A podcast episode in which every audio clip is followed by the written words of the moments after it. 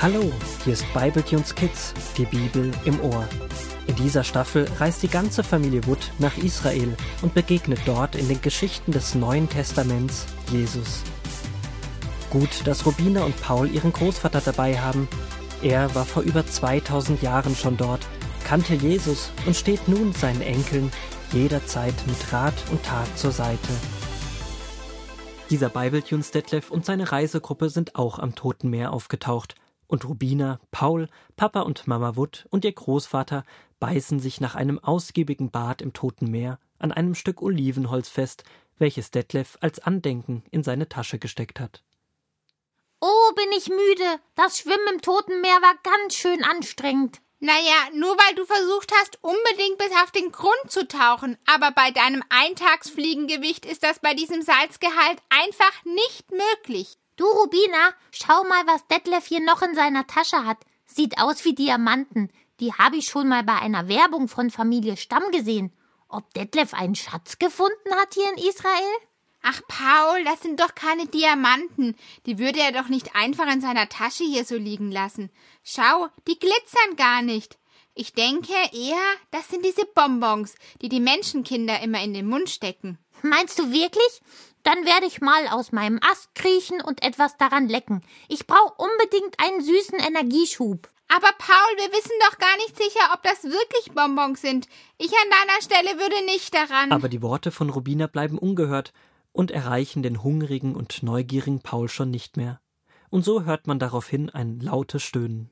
Ih, das ist ja obereklig. Hilfe, mein Hals brennt. Es brennt. Oh, es brennt so arg. Paul, wo brennt es? Ich sehe kein Feuer. Äh, Paul, nun rede doch. Rubina, was ist passiert?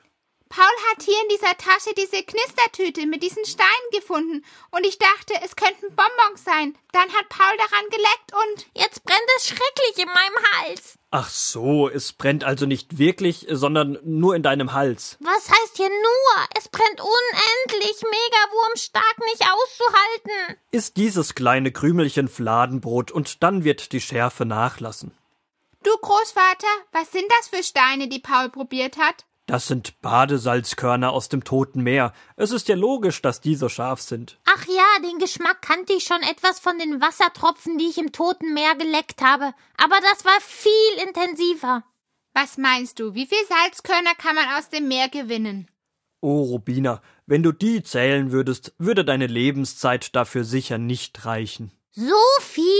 Du meinst mehr als hundert? Paul, ich kann in einer Minute bis hundert zählen. Es müssen viel mehr sein. Du meinst ganz viele? Vielleicht tausend? Das ist doch nicht ganz viele, noch viel mehr. Du meinst eine Billion? Das heißt eine Million, aber ich denke, es werden noch mehr sein, wenn ich Großvater richtig verstanden habe. Das ist ja unglaublich, so viele Salzkörner. Weißt du, was mir auffällt? Ich bin nicht viel größer als dieses Salzkorn, und von uns Holzwürmern leben sicher auch so unendlich viele auf der Welt. Da bin ich eigentlich gar niemand Besonderes. Nur ein kleines Würmchen, von denen es so viele gibt. Paul ein stinknormaler, kleiner, schwacher Wurm, wie ein unbedeutendes kleines Salzsteinchen. Paul, was ist denn plötzlich mit dir los? Was ist mit meinem kleinen wurmbastischen Bruder? Ich fühle mich plötzlich so klein und schwach. Was kann ich schon bewegen? Paul, du hast schon recht, du bist ein Wurm, neben vielen anderen Würmern auf der Welt. Und doch bist du daher nicht unwichtig. Weißt du, es gibt auch Milliarden von Menschen auf der Welt, und Gott sagt zu jedem, dass er unendlich wichtig ist. Paul, überleg doch mal. In dieser Geschichte mit Maria. Gott hat eine einfache Frau erwählt, um seinen Sohn zur Welt zu bringen. Eine Frau unter vielen, vielen anderen Frauen. Da hast du recht, Rubina, und wenn ihr Lust habt, werde ich euch noch weiter vorlesen, denn Maria erkennt etwas sehr Wichtiges für ihr Leben. Gute Idee, Großvater. Ich kaue noch etwas Fladenbrot, damit das Brennen im Hals aufhört, und du liest uns vor. Ja, Großvater, beginn zu lesen. Und so liest der Großvater aus Lukas 1 die Verse 39 bis 55. Bald, nachdem der Engel bei ihr gewesen war, machte Maria sich auf den Weg in eine Stadt im Bergland von Juda, in der Elisabeth und ihr Mann wohnten. Als Maria bei ihren Verwandten angekommen war und Elisabeth begrüßte, hüpfte das Kind in Elisabeths Bauch. Da wurde sie mit dem Heiligen Geist erfüllt und rief Du bist eine Frau, die Gott gesegnet hat, und auch das Kind in deinem Bauch ist gesegnet. Wie komme ich zu der Ehre, dass die Mutter meines Herrn mich besucht? Als du mich begrüßt hast, hat das Baby in meinem Bauch vor Freude gestrampelt. Wie glücklich bist du, weil du Gott geglaubt hast. Das, was er dir versprochen hat, wird geschehen. Da antwortete Maria Ich lobe und preise den Herrn meinen Gott, er hat mich, seine niedrige Magd, voller Liebe angesehen. Von jetzt an werden mich alle Menschen glücklich nennen, denn der heilige, allmächtige Gott hat Großes an mir getan. Er hat Erbarmen mit allen, die ihn fürchten. Er stürzt die Mächtigen vom Thron und macht Schwache stark. Er gibt den Hungrigen zu essen und lässt die Reichen leer ausgehen. Er kümmert sich um sein Volk Israel, so wie er es Abraham und seinen Nachkommen versprochen hat.